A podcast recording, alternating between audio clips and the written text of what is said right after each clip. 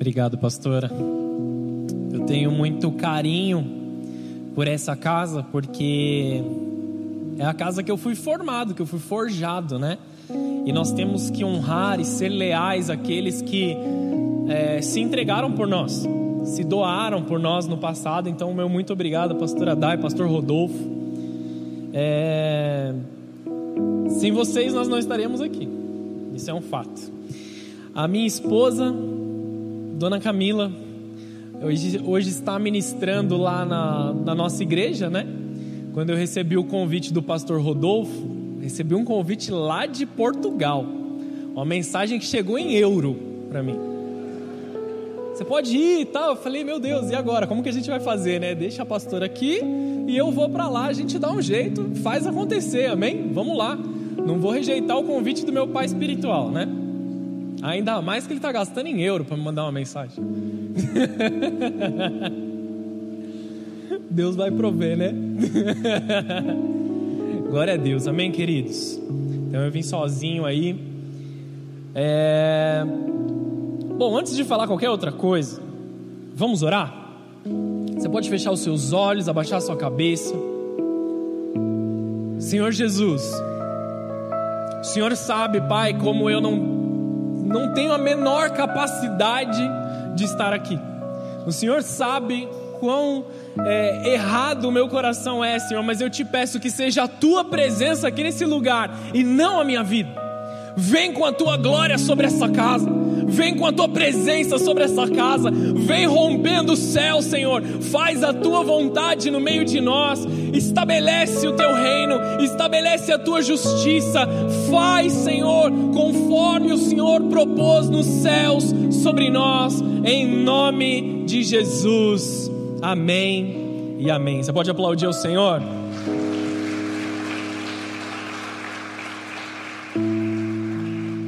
Pastor é meio bobo assim, sabe? Porque eu tô aqui, mas eu tô olhando meu celular toda hora, preocupado com o que está acontecendo no culto lá. Eu preciso me desligar também, eu preciso prestar atenção nesse culto aqui. Será que tá tudo bem? Será que todo o pessoal do louvor deu certo? Tão pensando na minha igreja que eu estava, que o pessoal começou a tocar Thales Roberto aqui, o que, que eu fiz? Vou filmar e vou mandar para eles. Esses dias falaram assim: ah, pastor, pode tocar aquela música lá do Thales Roberto? Eu falei, pode, por que não? Filmei aqui, vou mandar para eles depois lá. Vamos?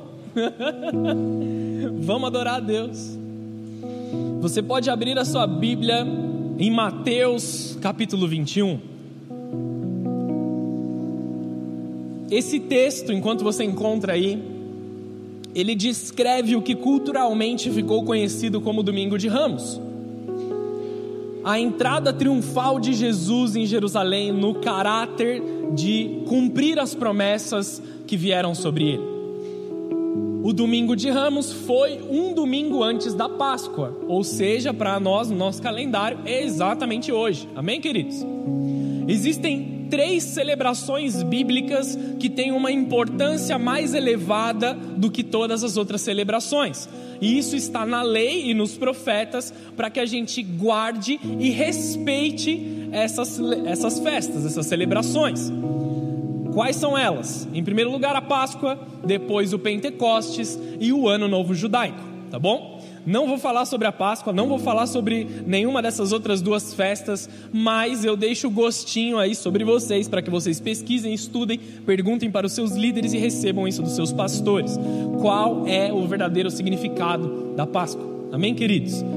O que nós precisamos saber é como nós vamos nos preparar nessa semana que também culturalmente é conhecido como a Semana Santa, não é? Todo mundo está feliz que sexta-feira vai folgar, porque é feriado de Sexta-feira Santa.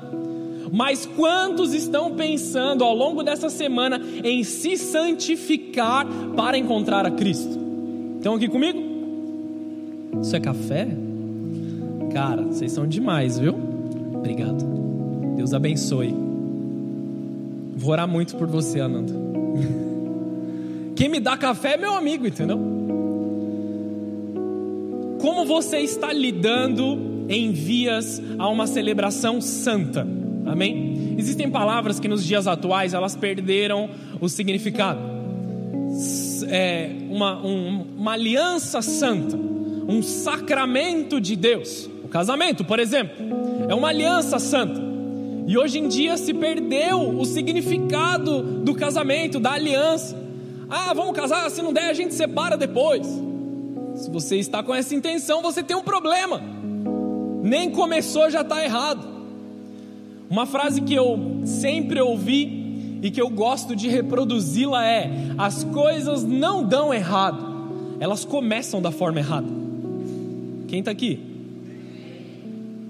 A gente tem duas formas de fazer esse culto, amém, cara, queridos? Ou vocês vão comigo gritando junto comigo, ou a gente fala que Jesus morreu na cruz e acabou e vamos embora para casa, amém? Então vem comigo. Estou animado hoje. Me deram um, um energético antes de eu começar a pregar. Vamos lá para o texto, Mateus 21, versículo 1. E quando se aproximaram de Jerusalém, chegaram a Betfagé ao Monte das Oliveiras. Enviou então Jesus dois discípulos, dizendo-lhes: Ide à aldeia que está de frente de vós, e logo encontrareis uma jumenta presa, e um jumentinho com ela. Desprendei-a e trazei-mos. E se alguém vos disser alguma coisa, direis que o Senhor os há de mister, ou seja, é necessário que aconteça dessa forma. E logo os enviará. Ora, tudo isso aconteceu para que se cumprisse o que fora dito pelo profeta, que diz: Dizei, ó filha de Sião: Eis que o teu rei aí vem, manso e assentado sobre uma jumenta, e sobre um jumentinho, filho de animal de carga. E indo os discípulos, fazendo como Jesus lhes ordenava, trouxeram a jumenta e o jumentinho, e sobre eles puseram as suas vestes, presta atenção que isso é importante e fizeram-no assentar em cima. E muitíssima gente estendia as suas vestes, cobrindo o chão pelo caminho, e os outros cortavam ramos de árvores e os espalhavam pelo caminho. A multidão que ia adiante e que seguia clamava, dizendo: Hosana ao filho de Davi. Bendito o que vem em nome do Senhor. Hosana nas alturas. E entrando ele em Jerusalém, toda a cidade se alvoroçou, dizendo: Quem é esse? E a multidão dizia: Este é Jesus, o profeta de Nazaré da Galileia. Deixa eu te dizer algumas coisas aqui antes da gente entrar na parte de revelação. Jesus ele veio em cumprimento a uma promessa. Amém? Isso, mais uma vez, Jesus veio em cumprimento a uma promessa. Vamos lá. Isso é importante que a gente saiba. Esses dias eu estava na igreja, acabou o culto. Tranquilo, beleza, acabou. Aí um cara do louvor, é que eu, estou contando porque ele deixou eu contar. O cara do louvor lá, ele chegou para mim e falou assim: Pastor, eu tenho uma dúvida aqui. E eu fico até incomodado com isso. Eu falei: O que, que é? Ele falou assim: Mas e se Jesus resolve não voltar para me buscar? Eu estou me santificando, eu, tô, eu quero mesmo. E assim, você via a sinceridade no, no olhar dele. E aí eu ri, né? Facilmente eu ri, mas eu pensei assim, cara, isso é uma dúvida normal de todo mundo. Não fica assim. Eu ri pelo jeito que ele me falou. Eu falei, cara, fica calmo. Jesus, ele veio em cumprimento a uma promessa do Pai. Amém? E ele voltará em cumprimento a uma promessa de um Deus que é a verdade. Deus não tem a verdade, Ele é a própria verdade. Não existe sombra de mentira em Deus. Você pode ler na sua Bíblia e você vai encontrar em vários lugares que dizem que Deus não é homem para que minta. Deus, Ele não quebra as suas promessas. Minha mãe veio no culto, obrigado, mãe. Jesus veio no cumprimento de uma promessa e uma palavra profética, e ele voltará no mesmo caráter de cumprimento. Ele voltará no mesmo caráter de satisfazer a justiça divina. Deus disse que faria, Deus fará. Isso você precisa ter claro na sua mente se existem promessas sobre a sua vida, se existe um destino sobre a sua vida, ele vai se cumprir, porque foi Deus que trouxe sobre você. Estamos tá come começando a animar. Isso é importante que você tenha certeza no seu coração, tá bom? Duas foram as formas de ver aquele homem que entrou humilde num jumentinho. Existiam duas, dois tipos de pessoa no meio daquela multidão. Como um profeta de Nazaré, que de fato, para um homem normal seria um elogio você chegar para ele e falar assim: Você é um profeta. Se você chegar para mim e falar assim, você é um profeta, você fala através das coisas de Deus, eu considerarei um elogio, amém? Mas dizer que Jesus é um profeta é rebaixar o status dele. Ele não é um profeta de Deus, ele é o próprio Deus. Eles estavam olhando para um homem e dizendo assim: Ah, ele é um profeta que veio de Nazaré, lá da Galiléia. Deram destino deram algo natural sobre ele, mas diminuíram a sua glória. Então alguns olharam para um homem cumprindo uma promessa, conhecendo a promessa, vendo ela se cumprir na sua frente e disseram assim: é só mais um homem. É só mais um homem, talvez um homem importante, talvez um homem iluminado, como muitos podem dizer, mas é só mais um homem. Não reconheceram a divindade de Deus através de Cristo Jesus. Mas, para Jesus, isso representa menos do que ele é. Ele não veio apenas como um profeta sobre a salvação, ele é a salvação. Ele não só profetizou a redenção, ele não só disse que os nossos pecados seriam perdoados, ele mesmo pegou os pecados e falou: Deixa que eu pago, eu vou me prender na cruz, eu vou redimir. Vocês estão aqui? Outros já disseram: Esse é um enviado de Deus. Bendito ao que vem em nome do Senhor. Essa é uma expressão judaica que é conhecida até hoje, no original é Baruch Haba Beshen Adonai. Bendito aquele que vem em nome do Senhor. E eles dizem isso nas celebrações, quando eles se, se reúnem para celebrar, eles dizem assim: Baruch Rabá Beshen Adonai, bendito aquele que vem em nome do Senhor. É uma expressão, amém? Porque eles entendem o poder de invocar o nome de Deus. Eles entendem o poder de reconhecer a autoridade de Deus através da vida das pessoas. Então eles estavam olhando para Jesus e eles estavam reconhecendo Deus naquele momento. E aí eles disseram: Hosana nas alturas. Você já ouviu essa frase provavelmente desde que você era criança, não é? Hosana ao filho de Davi. Hosana é um clamor de um espírito angustiado. Hosana quer dizer: salva-nos, salva-nos agora, vem interferir na minha vida neste momento. Para você que não sabia o que significava Hosana, como eu quando era criança, que ia para a igreja, não essa igreja, eu achava que ah, era a Rosana que subiu num balão e foi. Tentei fazer uma piada, amém? Vamos lá. Obrigado por rir, Léo, obrigado. eu não tinha o um entendimento porque não, não, não tinha instrução ali, não haviam me explicado. Hoje nós temos muita instrução nos dias de hoje, nessa igreja, na internet, em vários outros lugares mas poucas pessoas cheias de um, conteúdo, de um conteúdo espiritual. Nunca houve na história da igreja uma, um, um, momento do testemunho cristão em que houvesse tanta informação sobre quem Cristo é. Mas infelizmente nós vemos pessoas que não dão valor à instrução. Vocês estão entendendo?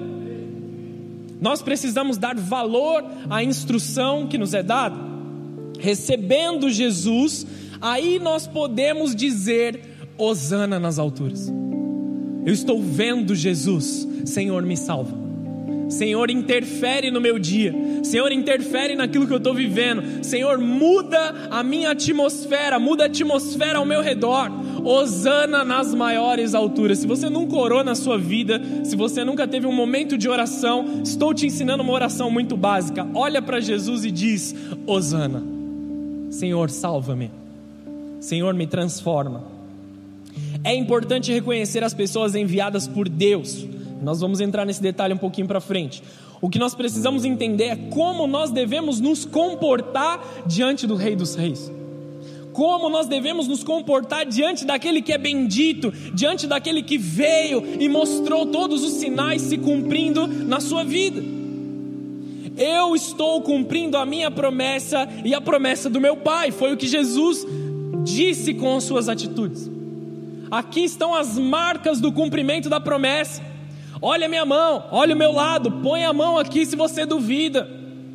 Eu estou cumprindo o que Deus disse. Eu estou realizando sobre a sua vida, como Batista. Entenda esse texto. João Batista, João capítulo 1, versículo 29. Se quiser colocar aqui, eu vou explicando. João, ele fazia o seu ministério. João recebeu uma designação de Deus para batizar as pessoas. Amém? João Batista, beleza? Ele recebeu uma designação de Deus para batizar pessoas para a vinda de um novo reino. E ele estava fazendo o trabalho que Deus mandou ele fazer. Só que quando ele viu Jesus, ele parou tudo. Estou aqui batizando, tibum, tibum, tibum. Arrependei-vos, é chegado o reino dos céus. Opa, tem um cara diferente ali. Tem uma pessoa diferente ali. João 1,29 diz assim: No dia seguinte, João viu a Jesus, que vinha para ele. Jesus estava indo em direção a João. E ele disse: Eis o Cordeiro de Deus que tira o pecado do mundo. Não eu, não a atitude do batismo, mas nós estamos fazendo tudo isso aqui por causa dele, por causa do Cordeiro que tira o pecado do mundo. Ninguém entendeu, senão a gente estava todo mundo dizendo amém. Existe um Deus que tira todo o pecado da sua vida, que tira toda a dor, que tira toda a doença, que tira toda a tristeza, todo o medo, toda a amargura. Isso, amém. Expliquei um pouco melhor agora. Né? As doenças, as dores, os medos e as incertezas que estão no mundo, eles começaram por causa do pecado. Amém? Não dá tempo de eu entrar nesse detalhe 100% aqui, mas nós podemos ver isso através de Adão. Adão pecou, percebeu a sua nudez, não somente física, mas espiritual, e ele se escondeu. A dor começou ali, entendeu? O medo começou naquele momento que o homem se afastou de Deus.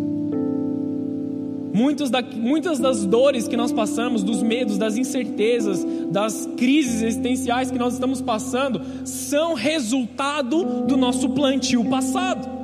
Mas nós estamos diante de um Deus que tira o pecado do mundo, tira também a, conse a consequência do pecado sobre a sua vida. Ele nos redimiu.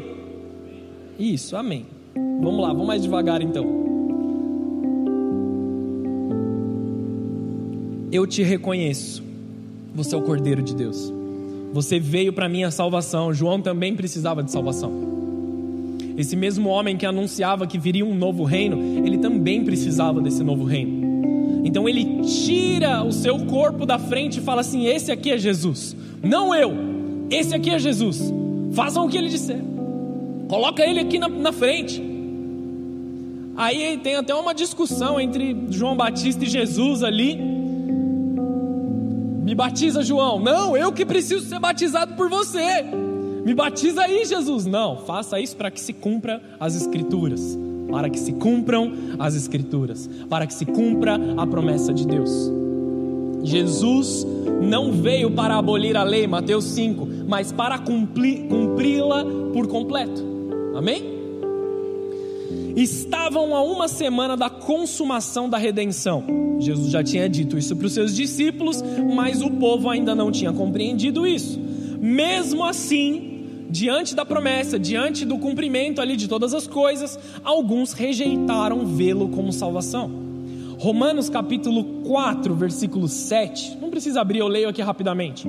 Diz assim: Bem-aventurados aqueles cujas maldades são perdoadas e cujos pecados são cobertos. Escuta essa palavra, vamos voltar nela aqui. Bem-aventurado o homem que, a quem o Senhor não imputa o pecado. Deus não faz o homem pecar, amém, queridos? O que ele está dizendo aqui é: a quem Deus não coloca a consequência do pecado sobre a vida dele. Bem-aventurados aqueles que foram convidados às ceias das bodas do Cordeiro e atenderam o convite. Uma coisa é receber o convite, a outra é participar da festa. Vocês estão entendendo? Uma coisa é ouvir, venha como está, venha conhecer Jesus, deixa Ele te curar. A outra coisa é aceitar o convite e ir. Bem-aventurados, ou seja, completos, alegres, completamente felizes, sem medo, sem dor, vivendo a, a plenitude da paz de Deus, são aqueles cujas maldades são perdoadas e cujos pecados são cobertos. Aqueles que entraram debaixo de uma aliança de fé, aqueles que entraram debaixo da aliança com o Senhor Jesus. Bem-aventurados não só aqueles que foram chamados para o casamento, mas aqueles que aceitaram o convite. O rei me chamou para sentar à mesa. Isso simboliza honra, isso simboliza reconhecimento. O rei me chamou para sentar na mesa com ele. Só que se você parar só no convite, você para só nisso. Você nunca poderá dizer: Eu me assentei à mesa a convite do rei. Isso é vivência, cumprimento, conclusão de propósito. A primeira coisa que eu quero te propor diante desse Cristo Jesus, diante dessa salvação, diante dessa glória de Deus é que você exponha a sua necessidade, ou exponha a sua dor, ou o seu pecado. Exponha algo diante de Deus. Quando estamos diante de um Deus que salva, que cura, que restaura, nós precisamos nos expor. Expor na nossa vida a glória de Deus, colocar no altar, tudo que nós colocamos no altar, Ele santifica, não pela glória que está aqui no altar, não por uma prancha ou por alguma coisa que a gente pode colocar aqui para apoiar a Bíblia, mas pelo Deus que santifica o altar. Aquilo que você coloca no altar é santificado. Depois que eu ministrei isso, uma pessoa lá da igreja veio para mim e falou assim: Pastor, eu imprimi uns currículos aqui, posso deixar no altar enquanto o senhor prega? Falei, ô oh, mano, pode, deixa aí, vamos orar. Glória a Deus. É uma atitude de fé, amém? É uma atitude ousada. Eu preciso de um emprego, eu vou correr atrás, vou fazer as minhas orações, vou consagrar minha vida a Deus, amém? Estamos aqui? Não vai ficar de braços cruzados esperando acontecer. Faz alguma coisa, coloca a sua vida no altar. Você tem acesso a dois tipos de altar o altar comunitário, que é o que a gente tem aqui, onde todos, cada um traz um pouquinho do fogo lá da sua casa e nós botamos aqui um fogo bem alto nesse altar, tá bom? E você tem o seu altar particular. Se você só tem o seu altar particular, que é o altar da sua casa, a lenha que você somente pode colocar, você tem só metade da glória de Deus. Se você só tem o altar comunitário, você só tem metade da glória de Deus. E ter metade da glória de Deus é a mesma coisa que não ter nada. Ou você entrega a sua vida por completo, ou você nunca a entregou para Deus. Tá bom? Nós precisamos vir até esse lugar, o altar comunitário, pegar esse fogo que está aqui e levar para casa, levar para o trabalho levar para o seu lugar de intimidade, para o seu lugar de oração, para o seu lugar de profundidade e deixar queimar lá também, como queima aqui. Exponha aqueles que você ama a glória de Deus. Esses dias, queridos, sem insistir, amém? Nunca virei para o meu, meu filho e falei assim: você precisa ouvir louvor, porque você tem que ouvir, não sei o que, esse é o certo. Só que ele me ouviu ouvindo louvores e cantando. Ele ouviu a minha esposa ouvindo louvores e cantando os louvores. Sabe o que, que ele disse outro dia? A gente estava falando de música, música, vamos colocar música, não sei o que, vamos colocar aquilo ali. Ele, papai, coloca no rádio, deixa queimar. Falei, aleluia! É do fogo que nem eu. Ama um foguinho. Aí eu falei assim: essa que você mais gosta? Ele falou: essa que eu mais gosto e aquela outra que esse fogo não, não se apague, que esse fogo só aumente. Eu falei, meu Deus, ele tem três anos, está exposto à glória de Deus, entendeu? Não preciso ficar martelando na orelha dele, eu vou expor, eu vou expor. Simplesmente ele entendeu, ele tem o altarzinho dele particular, de alguma forma ali ele está com Jesus.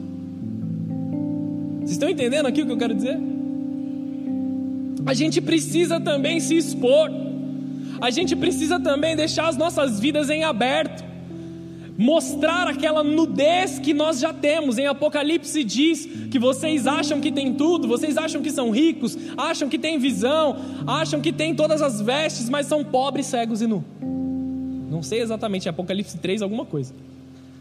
Pobres, cegos e nu. Vocês não têm nada. Vocês estão achando que a glória é do homem, mas a glória é de Deus. A presença é de Deus. Havia um homem diante do ministério de Jesus ali que a sua mão estava ressequida. Ele tinha uma mão atrofiada, tá bom? Tinha um problema na mão ali. Ele estava no meio do povo e Jesus queria curar a vida dele. Depois você pode ler todo o texto de Mateus 12 na sua casa, mas vamos olhar só Mateus 12, versículo 13 nesse momento. Mateus 12, 13 diz assim: Então disse aquele homem: Estende a sua mão. Estendeu-a e ela ficou sã como a outra. Uma coisa é a gente imaginar Jesus conversando um a um com aquele cara e dizendo assim: dá sua mão aqui que eu vou curar. Amém? A gente está vendo a cura ali, a gente consegue imaginar isso claramente. Mas pensa o seguinte: que era a realidade desse momento. Eles estavam em uma sinagoga, em um dia de celebração, de adoração, diante de todo mundo. Pensa uma igreja cheia, pensa uma igreja lotada. Ele pegou um homem que era considerado é, menor do que os outros. Porque se ele tinha uma deficiência física, ele não podia trabalhar, ele não podia prosperar, ele era rejeitado pelos seus familiares, ele vivia da esmola das pessoas. Amém? Essa era a forma com que a sociedade funcionava daquela forma, daquela época. Então Jesus fala assim: você que tem uma dor, você que tem uma dificuldade, vem, estende a sua dificuldade diante de todo mundo pastor, então quer dizer que a gente que eu tenho que vir aqui no pegar o microfone e contar todos os meus pecados? Não. Amém, queridos. O que você precisa é expor diante da glória de Deus, aonde Deus está se manifestando, aonde a presença de Deus está. Aonde a glória de Deus está, você precisa reconhecê-lo como salvação e não como mais um dia. Esse culto pode ser duas coisas na sua vida: ou só mais um culto, só mais um domingo. Você vai voltar para casa, talvez é, com, com seus ombros mais tranquilos, com as costas menos pesadas. Ou você pode vir até a presença de Deus, olhar para essa palavra e ser completamente transformado. Não porque eu vim pregar aqui, mas qualquer culto que a glória de Deus está disponível, a cura vem.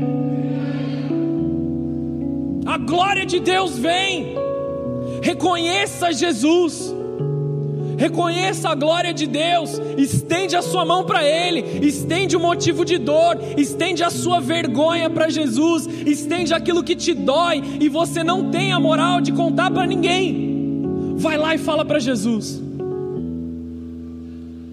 Vai lá e conta para os seus pastores, abre o seu coração, procura o seu líder de cela, abre o seu coração, expõe a dor que está aí dentro, deixa ela embora.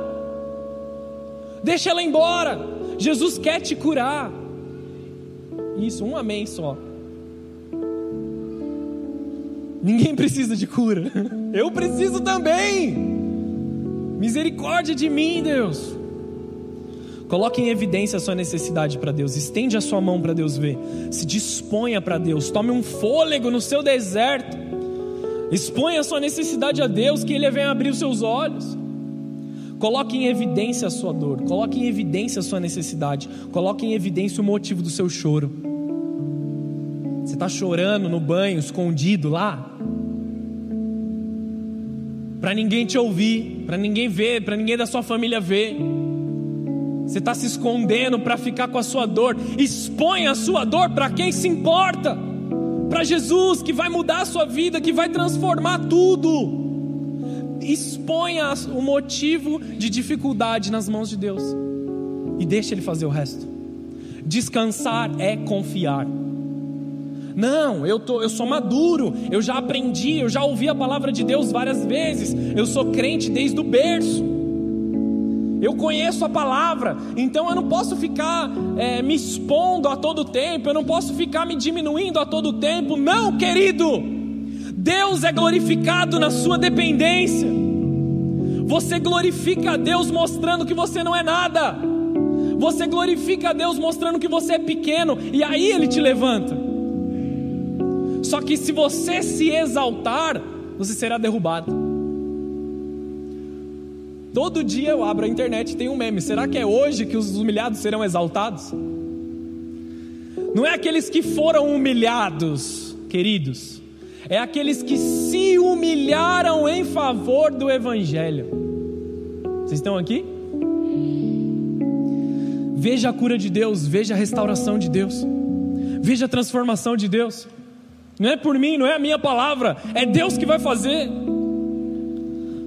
E aí muitos fazem a oração assim: ah, Deus, toca as minhas finanças, eu estou com um problema financeiro. Mas Deus, vamos fazer o seguinte: meu relacionamento aqui, deixa que eu tome as minhas decisões. Deixa comigo. Ou você entrega tudo, ou você não entrega nada. Deus, o meu casamento está com problema, socorro, me ajuda, pastor, me ajuda, pastora, me ajuda. Mas na hora de olhar para suas finanças, deixa que eu faça o que eu quero. Vou gastar do meu jeito, vou viver do meu jeito, vou rasgar dinheiro.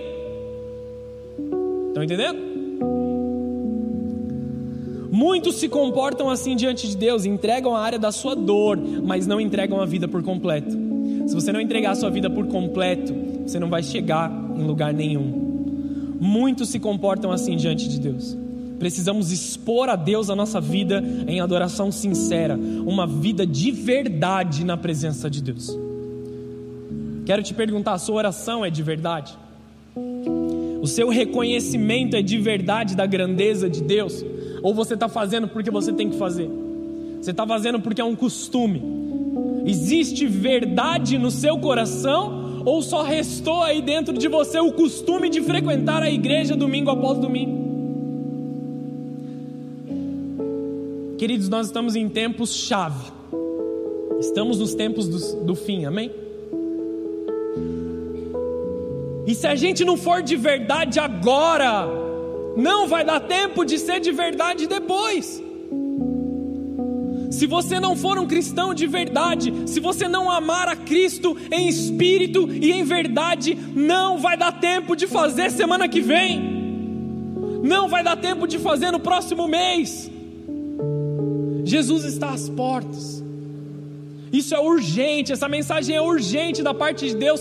Como você se comporta diante da salvação? Esqueçam as festas particulares, esqueçam oba-oba, esqueçam aqueles, aquelas idas aonde está todo mundo indo. Vai para os necessitados, vai para onde as pessoas estão precisando, vai para a área de dor e cura. Muito se ouve eu, eu, eu, eu, para mim, para mim, para mim. Deixa Deus cuidar da sua vida e vai fazer a obra. Às vezes eu também estou arrebentado, queridos, arrebentado nos meus sentimentos. Mas não é por isso que eu vou deixar de fazer a obra de Deus, não é por isso que eu vou deixar de fazer aquilo que Deus me comissionou. Continua, continua. Deixa Deus fazer, deixa Deus cuidar, entrega nas mãos de Deus. Quero te incentivar a orar. Quero te incentivar a orar todo o tempo em espírito, sempre em espírito de oração. Efésios 6, versículo 18, não precisa abrir. Paulo está dizendo para a igreja: orando em todo o tempo, com toda a oração e súplica no espírito e vigiando nisto com toda a perseverança e súplica por todos os santos. Todo o tempo em espírito de oração, todo o tempo conectado com o Pai. Eu não sou um pastor integral, em tempo integral. Eu trabalho numa empresa, no horário comercial, e alguns dias da semana eu estou na igreja ministrando, alguns outros dias eu estou respondendo mensagem por celular. Eu não sou um pastor em tempo integral. Amém? Mas eu sou um cristão em tempo integral. Não é porque hoje não tem culto que eu não vou fazer o que Deus espera que eu faça. Não é porque hoje não é dia de reunião que eu vou abandonar a glória de Deus. Muito errado da nossa parte o que nós fazemos. Vou me santificar no domingo porque é o dia do Senhor. Vou me santificar na Semana Santa, uma semana do ano. Aqui não fala de pessoas que passam o tempo todo orando, acordados, sem dormir, só lá orando em línguas, malucão. Que é bom também, amém, queridos? Eu gosto disso. Mas não está falando disso nesse momento. Eles estão em espírito de oração. Eles estão cientes de que Jesus está do lado deles. Cientes de que Jesus está caminhando junto com eles. Que a qualquer momento, qualquer desvio, qualquer medinho, bateu a dúvida: Jesus, me ajuda, está aqui do meu lado. Você não precisa criar um clima para entrar em oração, amém? Estar em espírito de oração é orar a todo tempo, sabendo que Jesus está do seu lado. Nós precisamos praticar isso, viver na presença de Deus. Uma coisa é ir para a presença de Deus ser tocado, a outra é viver na presença, viver a todo tempo, deixar que a glória de Deus seja exposta nas nossas vidas. E aí, como Moisés, não a parte que ele errou em cobrir, mas como Moisés, resplandecendo a glória de Deus. Aquela luz brilhando de Jesus através das nossas vidas. Aí sim a gente cumpre o que Jesus nos propõe em Mateus 5: ser de sal da terra, luz do mundo. Voltando aqui para o esboço.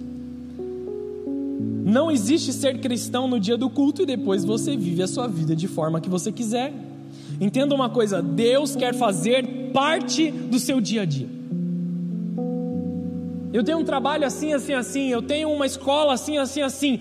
O maior desejo de Deus é fazer parte da sua vida. Jesus morreu na cruz por você, para te salvar e para viver com você. Que pai adotaria filhos que ele não quisesse passar tempo? Deus quer passar tempo com seus filhos. Deus é bom, não existe nenhum tipo de maldade no caráter de Deus. Ele é a bondade, ele é a verdade, ele é a certeza. Passe tempo com o Pai. Passe tempo na presença de Deus.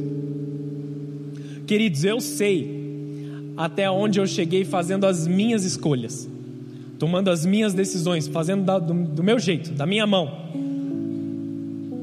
E o resultado foi tristeza. O resultado foi dor. O resultado foi subtração. Só que quando eu me entreguei a Jesus e disse: Faz a tua vontade, eu vou. Sou perfeito de forma nenhuma, mas eu vou. Eu me entrego, Jesus. Faz a tua vontade em mim. Sabe aquele louvor? Liberta-me de mim. Sabe, liberta-me de mim, Deus. Esses dias eu estava orando súplicas assim, em adoração mesmo na presença de Deus. E eu me vi ali em espírito, pegando uma bucha, aquelas de tomar banho, grandona, esfregando meu coração assim, sabe? Deus liberta a igreja do pecado, liberta as nossas vidas, livra-me de mim mesmo, Osana nas maiores alturas. Me salva, Pai. Eu estou perecendo. Quem aqui pode ir com sinceridade para Deus e falar: Deus, se eu continuar assim, para mim já era. Ninguém precisa te dizer, ninguém precisa te expor, ninguém precisa te, te, é, te ridicularizar, queridos. Nós não estamos aqui para julgar ninguém, amém? Nem muito menos exercer juízo, exercer a correção. Nós estamos aqui simplesmente para indicar o caminho. Olhe para você mesmo, olhe para a sua vida. Entenda uma coisa: Deus quer fazer parte do seu dia. O Espírito Santo de Deus é o seu maior aliado. Ele está com você todos os dias. Aprenda a fazer pequenas orações ao longo do seu dia. Jesus, obrigado por esse almoço. Jesus, obrigado por esse café. Jesus, obrigado pelo meu trabalho. Jesus, obrigado pelo meu chefe que acabou de me xingar. Seja ousado, querido.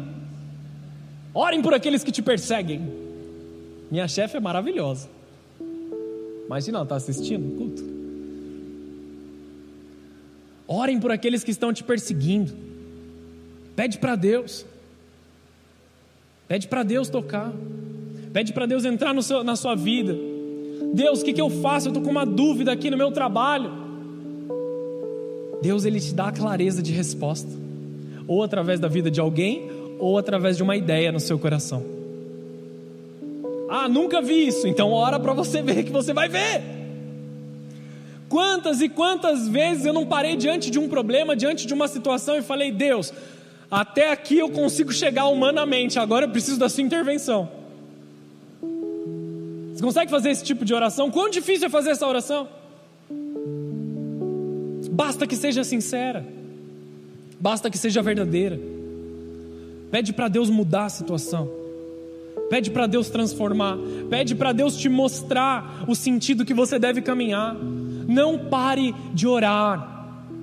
O, o preceito apostólico é mais difícil falar 1 Tessalonicenses 5,17 do que o texto que se diz. Você pode colocar na tela? 1 Tessalonicenses 5,17. Orai sem cessar. A todo tempo, em todo momento, em cada oportunidade, altar particular com Deus. Orai sem cessar. Enquanto eu estou pregando, ora aí no seu espírito. Vai expondo para Deus aquilo que você precisa expor com insistência, com certeza de que você será ouvido, com perseverança, em gratidão, em submissão, em obediência, buscando por conhecimento, buscando por direção, buscando por socorro. Ore para agradecer, ore para adorar, ore para pedir, orai sem cessar. Se você não praticar a oração nesse tempo, você não vai chegar em lugar nenhum. É tempo de ser de verdade. Muitos de nós, igreja brasileira, não vencemos as nossas dificuldades, não vencemos o nosso pecado pela falta de oração, pela falta de intimidade. Na ausência de oração, existe ausência de resultado. Deus só age na terra através da oração dos teus filhos. Deus nos deu livre-arbítrio, amém? Isso. Deus nos deu livre-arbítrio então ele não vai interferir na sua vida a não ser que você peça. Deus não reage de acordo com a sua necessidade, Deus age de acordo com a sua proclamação de fé. Deus, tu sabes que eu tenho uma necessidade, tu sabes que a minha conta bancária está daquele jeito. Beleza, Deus sabe, mas e aí? Eu entrego a ti, Senhor não tenho nada. Deus colhe aonde ninguém plantou, queridos. É o que a Bíblia diz. Ore agora, de forma eficaz. É o que surpreende muitas pessoas na nossa intimidade com o Pai. Vira e mexe quando alguém, é, algum amigo, algum conhecido, sabe que a gente frequenta a igreja, ele fala assim: ah, vai lá no domingo e ora por mim. Não, peraí, vou orar por você agora. Que Deus coloque na sua vida a vontade de ir para a igreja. Tá delegando oração, cara? Eu vou orar por você, mas ore também pela sua vida. Os discípulos, eles entenderam o poder da oração diante de Jesus. Porque em Lucas você consegue ler Jesus fazendo milagres, Jesus fazendo maravilhas, e aí os discípulos olham para Jesus e eles falam assim: me ensina a curar os enfermos, me ensina a, a, a fazer fogo cair do céu. Não, eles olham para Jesus e falam assim: me ensina a orar. Jesus me ensina a orar. Eu entendi que a glória vem quando você ora, Jesus. Então me ensina a orar. Essa é a resposta que você precisa no seu dia de hoje que eu faço? Para onde eu vou? Será que eu fecho o contrato? Será que eu falo com tal pessoa? Será que isso? Será que aquilo? Ore. Ore. Talvez não seja a resposta que você quer ouvir, mas é a resposta que você precisa ouvir. Talvez não seja algo que é agradável aos seus ouvidos, mas é algo que você precisa ouvir. Muitas coisas nós não vencemos na nossa vida, vou falar de novo Porque nós não oramos insistentemente por isso. Muitas, opa, ainda que seja muito bom ter um local de oração que você prefere, seu quarto, sua cama, uma cadeira mais confortável, às vezes um lugar a céu aberto, um monte, à vista do pôr do sol, é maravilhoso ir para o monte, amém, queridos? Dentro da igreja, dentro de algum lugar separado para oração, nós não podemos desculpa, nós não podemos nos prender a orar apenas nas perfeitas condições, porque talvez não dê tempo.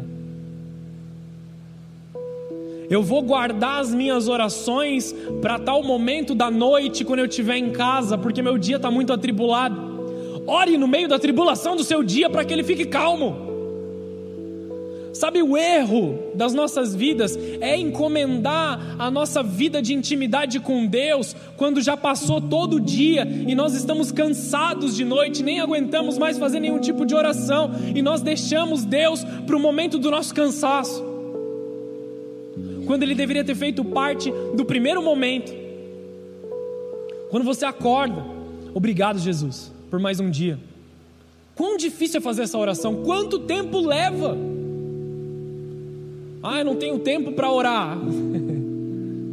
Nem preciso dizer que você tem um problema.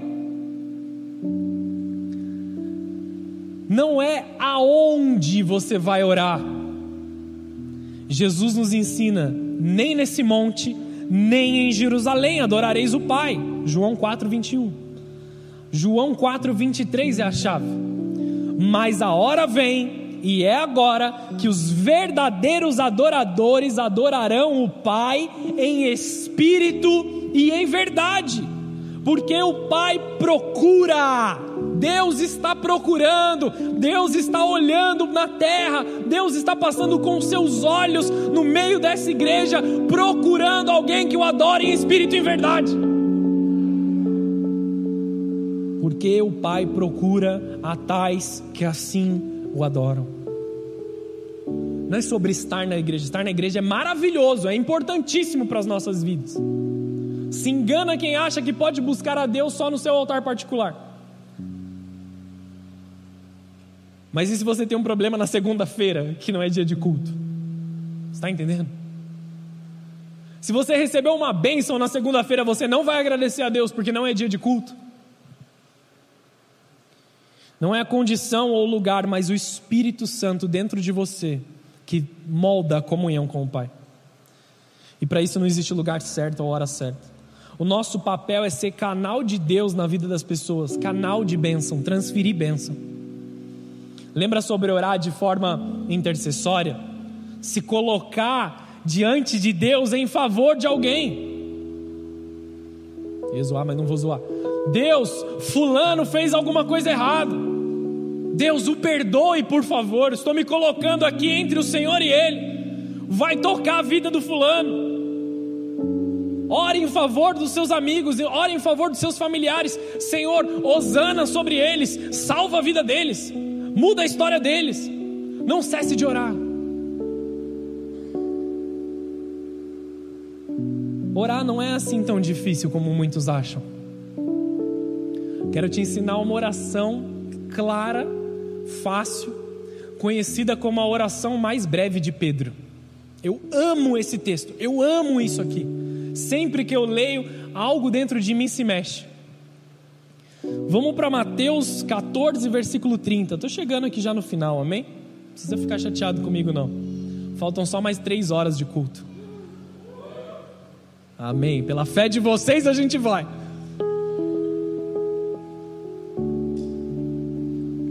Vamos para Mateus 14, versículo 30.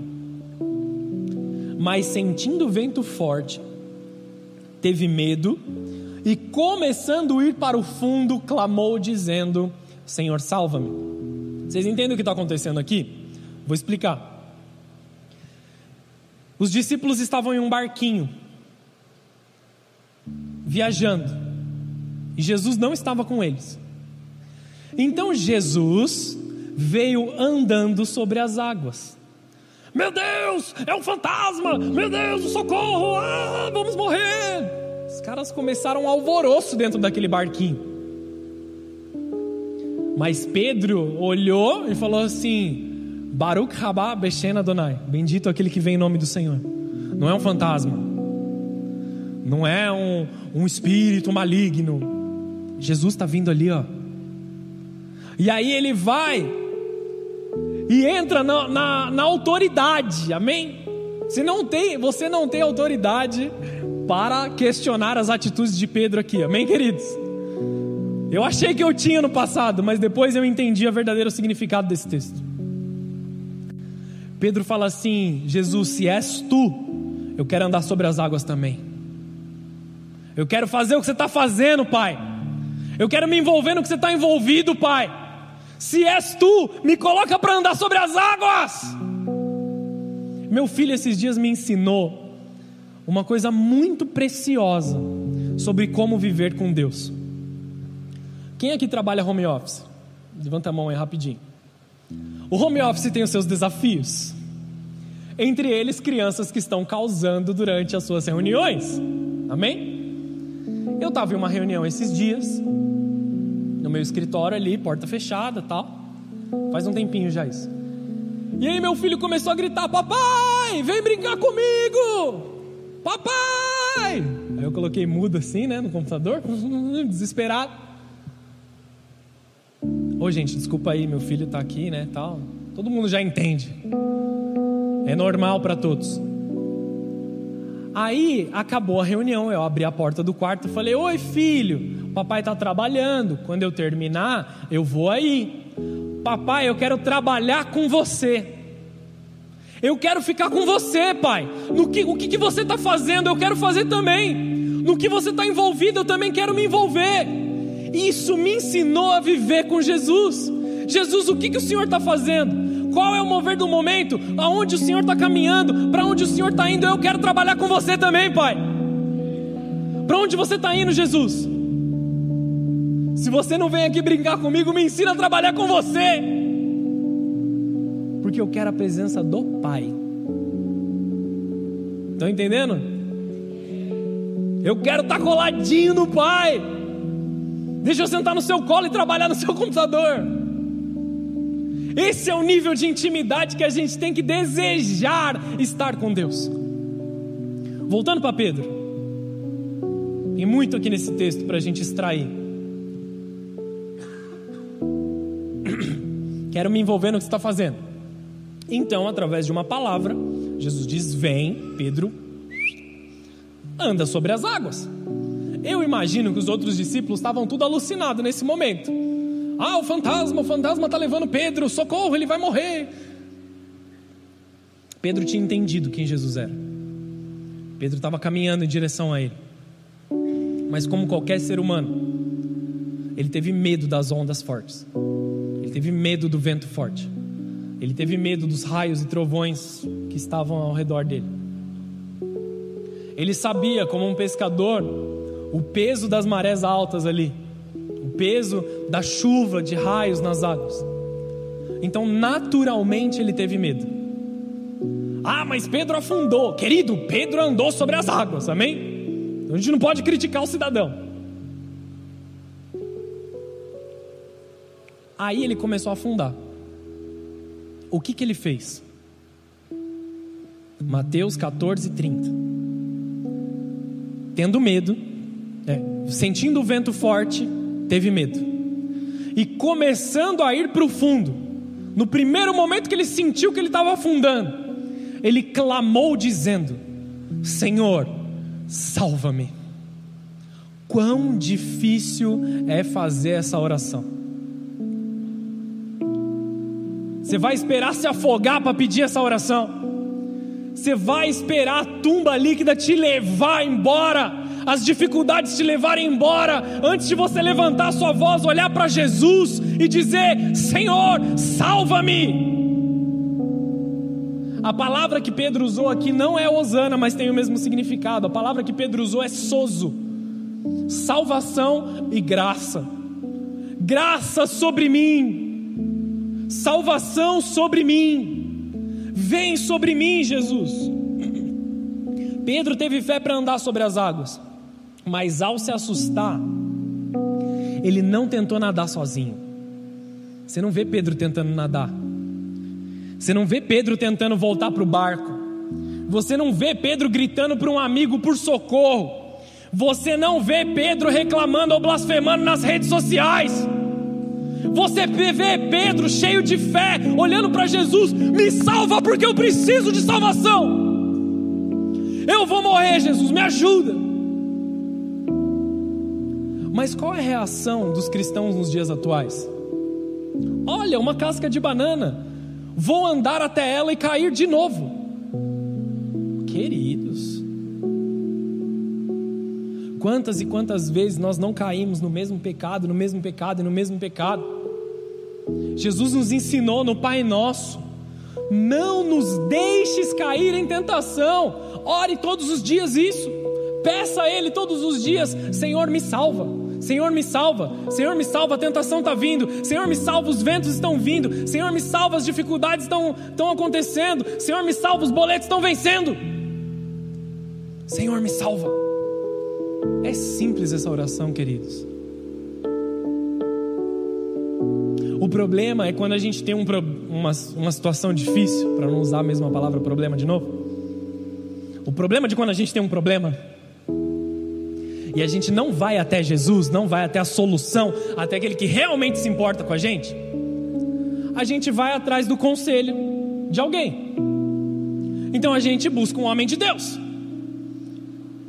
Ah, pastor, a minha situação é assim, assim, assim, assim. E o pastor te dá uma, uma, uma palavra e você pode não gostar dessa palavra. E aí você vai no líder de célula. Sheldon, estou com um problema assim, assim, assim. Aí o Sheldon te dá uma palavra alinhada ali com o pastor.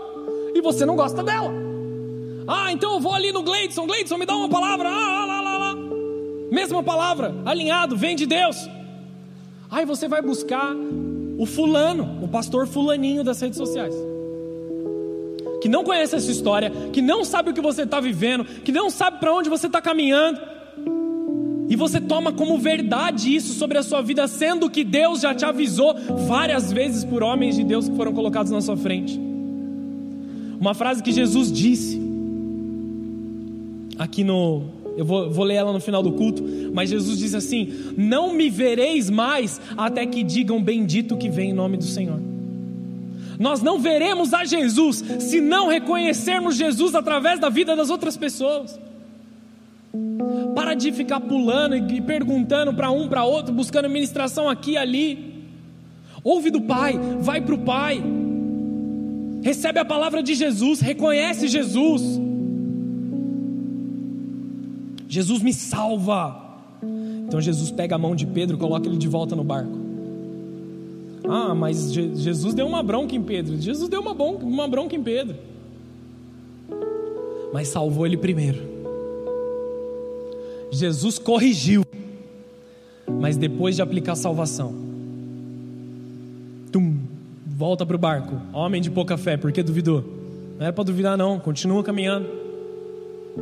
Tropeçou, caiu, Jesus me salva, escuta a repreensão dele e continua caminhando. Continua seguindo em frente.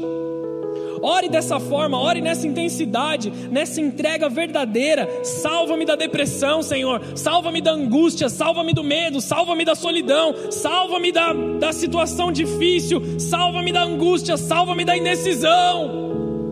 Salva-me. Salva minha mãe, salva meu pai, salva meus irmãos. Senhor, vem com a tua graça salvadora. Ore por todos, se possível for. Muitos estão se afogando nas suas vidas porque não olham para Jesus e pedem para tirar ele das águas. Se afogando nas dívidas, se afogando em relacionamentos abusivos, em menosprezo, em rejeição, porque não olham para Jesus, não pedem para Ele a salvação. Vocês estão aqui? Estão cansados? Obrigado, irmão, pela sua fé. Eu vou continuar. Houve um momento que ele temeu, ventos fortes, trovões, raios de uma chuva forte o assustaram, mas quando ele tirou os olhos de Jesus, ele começou a afundar. Nós precisamos aprender com o erro dele naquele momento. Ele estava fazendo algo que ninguém fez. Não sei se você andou sobre as águas, eu nunca tive esse privilégio. Também nunca pedi para Deus, né? Às vezes, se eu pedisse, Deus ia fazer. Ele estava andando sobre as águas. Ele estava fazendo o sobrenatural acontecer. Ele estava fazendo algo que muitos olham e falam assim: isso não é comum, isso não é normal de um homem normal.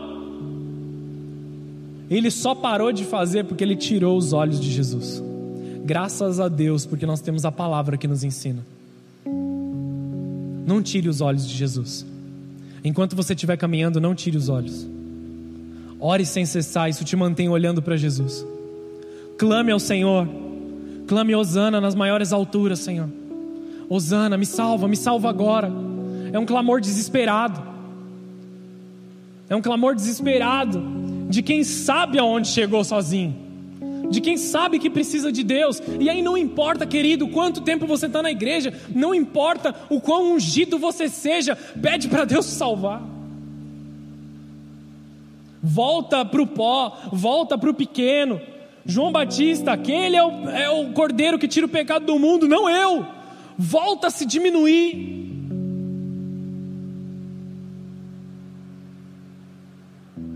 Para todos os efeitos, essa foi uma oração muito breve mas ela é cheia de sabedoria, cheia do Evangelho. Pedro falou direto a quem podia mudar a sua situação. Estou repetindo para gravar na sua mente. Ele não tinha autossuficiência ali. Ele não tentou nadar, queridos. Ele não tentou resolver do jeito dele. Muitos usam da oração, do clamor para Deus, como última opção. Ah, eu já tentei nas minhas finanças, já tentei com a minha família, já tentei disso, daquilo, daquilo, não tenho mais nenhuma chance, então vou pedir a Deus. Salva seu tempo, querido, vai direto para Deus. Ele não é a sua última opção, ele é a nossa única opção. Jesus é a nossa vida. Eu não tenho Jesus na minha vida, ele é a minha vida. Nós precisamos clamar para que isso se torne uma verdade no nosso coração cada vez mais. Ele foi direto: Senhor, me salva. Orou como uma primeira atitude. Ore por direção, ore por salvação, ore para não cair na tentação. Orai sem cessar. Vamos lá para Mateus 23, 37. Estou acabando, amém, queridos?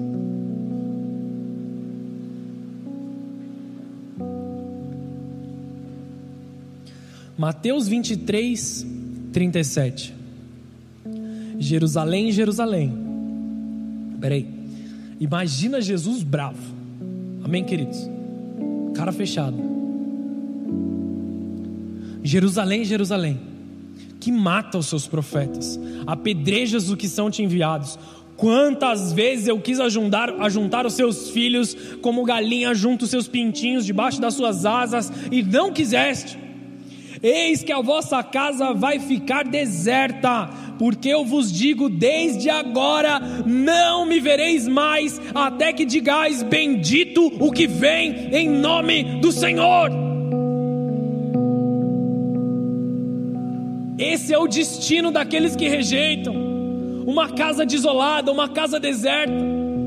Deus está falando, eu quero juntar vocês, eu, o meu desejo é que vocês estejam comigo. A Bíblia inteira é sobre isso, o desejo de um pai de estar com seus filhos, uma carta de amor de um pai para os seus filhos. Filhos, eu quero juntar vocês debaixo das minhas asas. Vocês têm matado os profetas, apedrejados aqueles que eu envio. Venham, venham, me reconheçam através daqueles que falam no meu nome, que verdadeiramente falam do nome de Deus. Eu entendo o motivo pelo qual você duvida da maior parte dos homens de Deus, porque existem alguns errados que falam de Jesus para fazer sua própria vontade. Mas o fato de existirem pessoas erradas não diminui a intenção e a vontade daqueles que estão caminhando de acordo com Jesus. Reconheça-os que estão caminhando de acordo com a vontade de Deus. Você só reconhece a voz de quem você tem intimidade. Teve uma época que eu e meu pai trabalhávamos no mesmo prédio, no mesmo andar. E era bem grande, assim. Era um salão, acho que quatro vezes esse tamanho aqui, várias mesas e tal. E todo mundo falando ao mesmo tempo, ligação e tal. Mas mesmo no meio de todas as vozes, quando meu pai falava lá da mesa dele para atender uma ligação, eu sabia que era meu pai falando e eu entendia muito bem o que ele estava falando, porque eu tenho intimidade com a voz dele. Isso me impressionava, porque eu ouvia ele do outro lado do negócio, mas eu não ouvia as pessoas que estavam próximas de mim, porque eu não tinha intimidade com eles. Com meu pai tinha intimidade. Talvez você não esteja vendo Deus, não esteja reconhecendo Deus, porque você não passa tempo com Deus. Eu conheço muito bem a voz da minha esposa. Nós estamos casados há tempo suficiente para eu saber quando é ela que está falando apesar do barulho da multidão, você pode se conectar com a voz daquele que você tem intimidade. Às vezes de longe, você fala uma coisa, a pessoa entendeu, você só mexe a boca, a pessoa já captou lá do outro lado da, da sala. Intimidade. A voz das pessoas íntimas se destacam no meio da multidão. No meio da multidão de trovões e raios, a voz de Deus tem que se destacar na sua vida. Como sabemos que Paulo era um homem de oração? Como nós podemos identificar isso na Bíblia? Vamos comigo para Atos 15, versículo 28. Olha que maravilhoso. Só a primeira parte. Pareceu bem ao Espírito Santo e a nós não impor a vocês nada além das seguintes exigências necessárias. Ele começa a explicar algumas coisas. Mas olha o começo disso aqui que Paulo está dizendo para a igreja pareceu bem para o Espírito Santo. O Espírito Santo me falou, porque eu estava em intimidade com Ele antes de vir falar com vocês. Eu estava conversando com o Espírito Santo, eu estava falando com Deus e agora eu estou falando com vocês.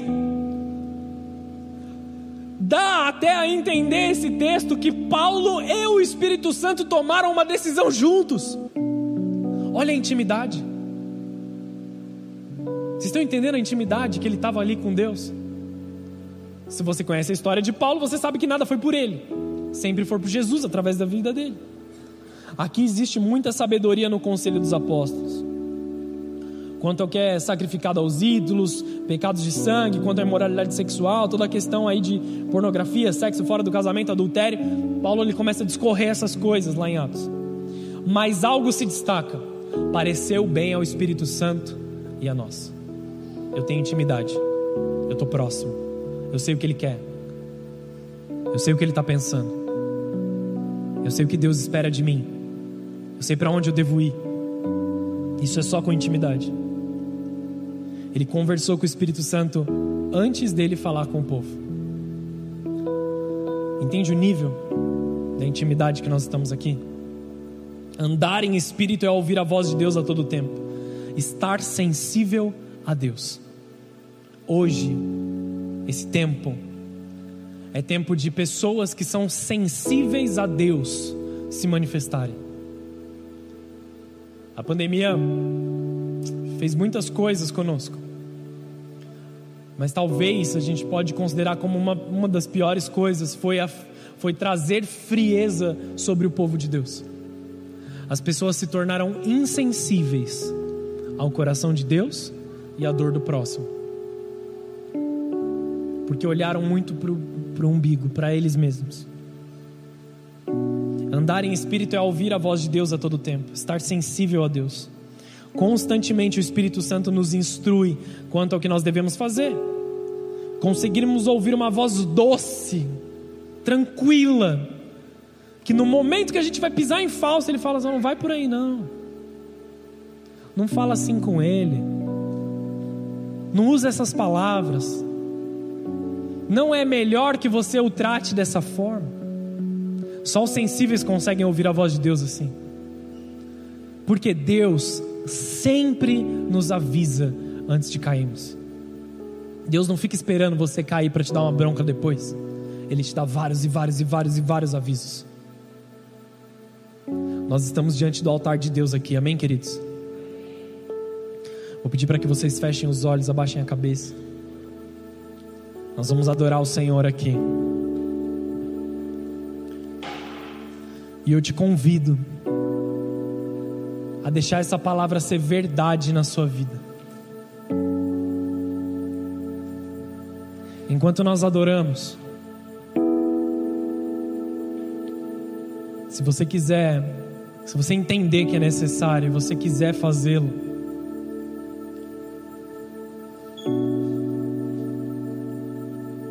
até aqui o altar do Senhor, se ajoelhe diante do altar, e entre você e Deus, exponha a sua situação, exponha para Ele que se importa.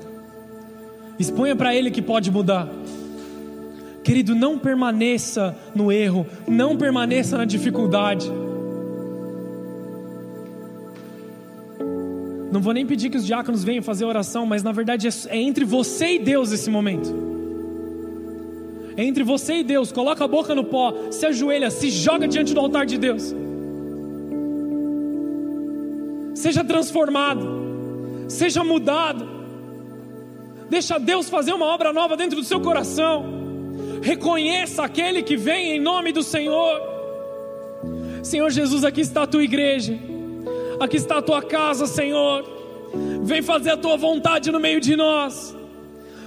Nós reconhecemos, bendito é aquele que vem no nome do Senhor. Hosana nas maiores alturas. Hosana nas maiores alturas. Salva-nos! Salva-nos agora, Senhor! Salva-nos, Senhor!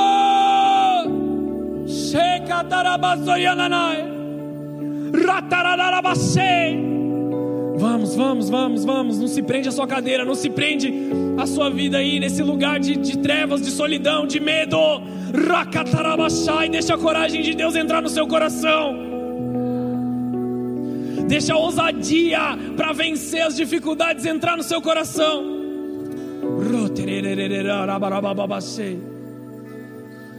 Vamos adorar o Senhor.